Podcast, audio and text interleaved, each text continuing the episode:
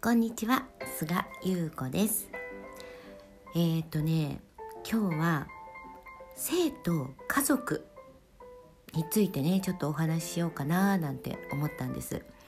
あの何て言うんだろうなその家族って何なんだろうっていうのをね私は結構ずっと思ってて。で私の場合はまあねその愛人の子供として地球に誕生して児童養護施設で育つシングルマザーというねもう本当にドラマティックな人生を送ってるんだけれどもあの血のつながりだけが家族じゃないっていうね私はそのコミュニティ家族っていうふうにまあ呼んでるんだけれどもそういう血のつながりよりももっと濃いファミリーというものは作っていくことができるっていうのを自分で体感してるんですよ。私はそうやって生きてきてる。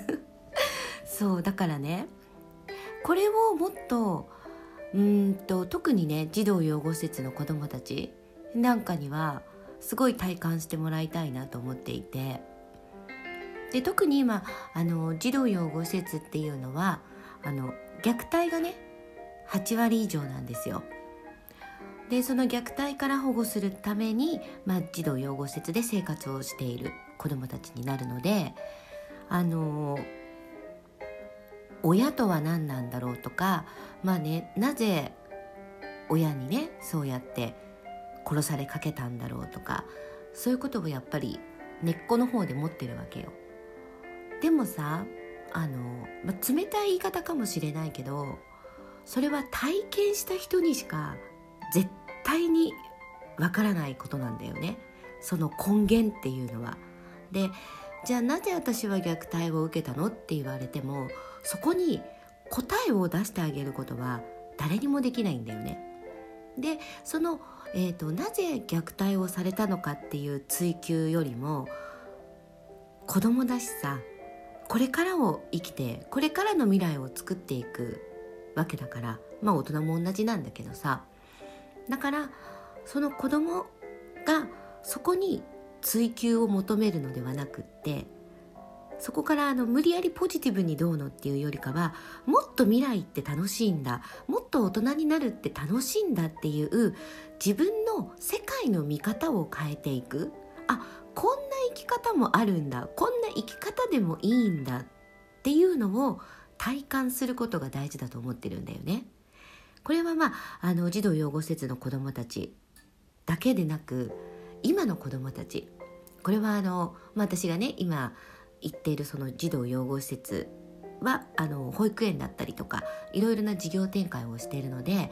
あのその保育園のね先生が言ってたんだけれども今の子どもたちのおままごとっていうのはお父さんとお母さんがいないんですって。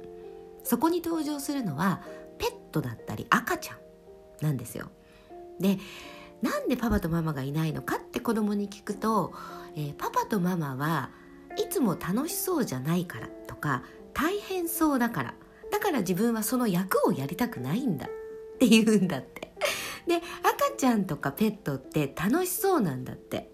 だから自分はおままごとをする時にその役をやるんだと。子供ってすごいなと思って。いや昔はねおままごとって言ったらパパママがいてパパママに誰もがなりたいわけですよ。その役をやりたいわけですよ。なんかちょっと自分が偉くなったような感じがしたりとかね。なのに今はその役を誰もやりたくなくて赤ちゃんかペットなんだって思った時にもう私はこれはまずいよねって思ったわけ。まずいよねっていうか私はねあのもっと例えば恋愛したいとか結婚したいとか子供を産みたいっていう人たちが溢れたらいいのにって思ってるわけ。なんでこんなにみんな恋愛から離れたりあとあのもう学生の頃から仕事と子育てを両立するのって難しいじゃないですかとかね。もうそんなことで悩んじゃうんだっていうそんなこと考えちゃうの？みたいなね。そんな世の中になってるというかあのみんなその自分が自分の愛を放出することからものすごく遠ざかってるなっていうのをもうダイレクトに私も感じていて私は本当にねあのこのラジオでも話してる数学よりも大事な恋愛学とかね恋愛より大切なものはこの世にないからぐらいなことをずっと言ってるの。それはあの子供たちにも同じことを言ってるのね。それは子供たちに恋愛って楽しいんだとかあなんか結婚してみたいかも子供産んでみたいかもっていうそういうものをね子供の頃から感じてもらいたいんだよね。なんかなんか恋愛したら傷つくから嫌だとか自分を表現したら傷つくから嫌だっていうのを持っていたら何て言うんだろう恋愛なんかできないしさ生きていく中で自分を表現し続けるっていうのがやっぱり人生を作っていくことになるからそれはあの大々的にねどこかに立って何かを大きなことを叫ぶとかそういうものだけじゃなくて毎日私はこういうものが食べたいとかこういうものが好きとかあなたが好きとかねそういう自分の愛の放出をね常にやっぱりしているから愛の循環って起きるんだよね。お金もそうじゃない。全部一緒なんだけど法則は全部一緒だからさ結局自分だけで溜め込んだりとかしてたら商売に成り立たないっていうかお店は潰れてっちゃうよね。だからそうやって何かを買うとかそこのお店で何かを食べるとかね。そういうことをするからお金が回る循環する。だから何にお金を使うのかっていうのは大事なんだよっていうことはいろいろなところで言われてること。これは愛の本質と同じなんだよね。自分が好きだと思うものにきだという気持ちを大放出するわけですよこれが愛の交流であって愛の循環なのねこれから遠ざかっちゃうのってあのやっぱりね自分らしくとか自分の個性だったりとかっていうものとはどんどん遠のいていってしまう。で大人たちがそうやって愛の大放出をしていれば子供はね見て勝手に覚えてあのそれを真似するんですよだから勝手に子供たちはその循環になっていくのでも大人たちがそういう愛の大放出愛の循環愛の交流をしなければ子供たちはさもうどんどん離れていくよねそこから。ということはもう自分が自分ではなく人間が人間ではなくなっていくっていうことになっちゃう。でこの愛の大放出をしていくと血のつながりだけじゃなくって血のつながりではない家族だったりだあのそういう人たちとの出会いそういう場所の、出会いだったりっていうのがあってそこで自分の個性っていうものが生まれたりそこで新しい家族っていうものを作ったりできるわけですよ。その能力を私たち人間っていうのは誰しもが持ってるのね。昔って村で子育てをしていたわけであの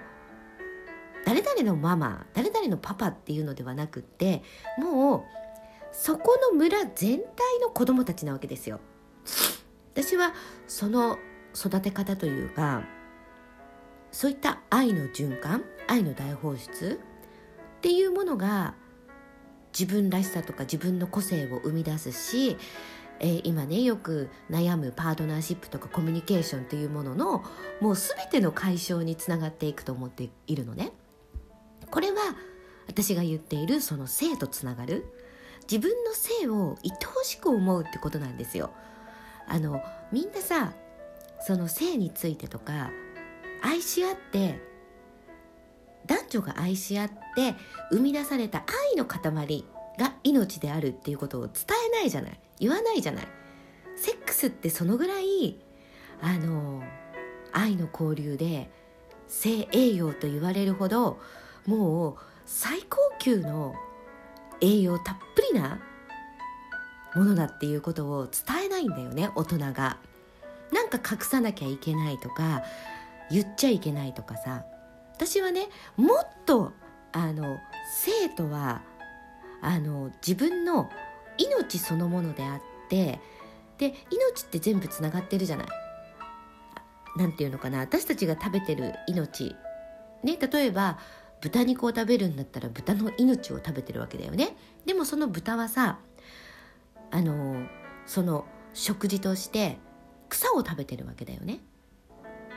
そう。その草っていうのは大地から根付いて生えてる草だよね。だから草から栄養をもらった豚。そしてその栄養満点になった豚肉を食べる私たち人間っていうのは命は全部こうつながってるわけですよ。こうやって命の循環をしているんだっていうその大切さをねもっと伝えていくべきだと思うわけ。これはあの大人たちがそれを体現して大人たちがいやこんなにね素晴らしいんだよ。愛って素晴らしい。恋愛っていいんだよとかさ。あなんかパパとママになりたいかもとかなんか子供とか産んでみたいかもとかね。そういうふうに思える世界づくり楽園づくりっていうのかな。それがなんだろうな。これからの未来を作っていくのに一番大切なことなんじゃないかなって私はもう確信しているんですね。だから今度、えー、観音サロンをねやろうかと思って。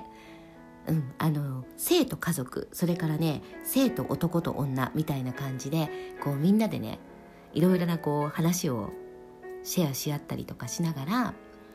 ほら私が正解とかそういうことはないからね。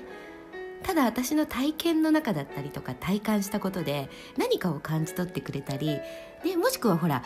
その一緒にいてくれるその場所にいてくれるみんなからもらうエネルギーがあったりとかでそこでまた愛の循環が生まれるからちょっと楽しくなるんじゃないかななんて思って ちょっとね観音サロンを、えー、開催してみたいと思います今日もありがとうございました。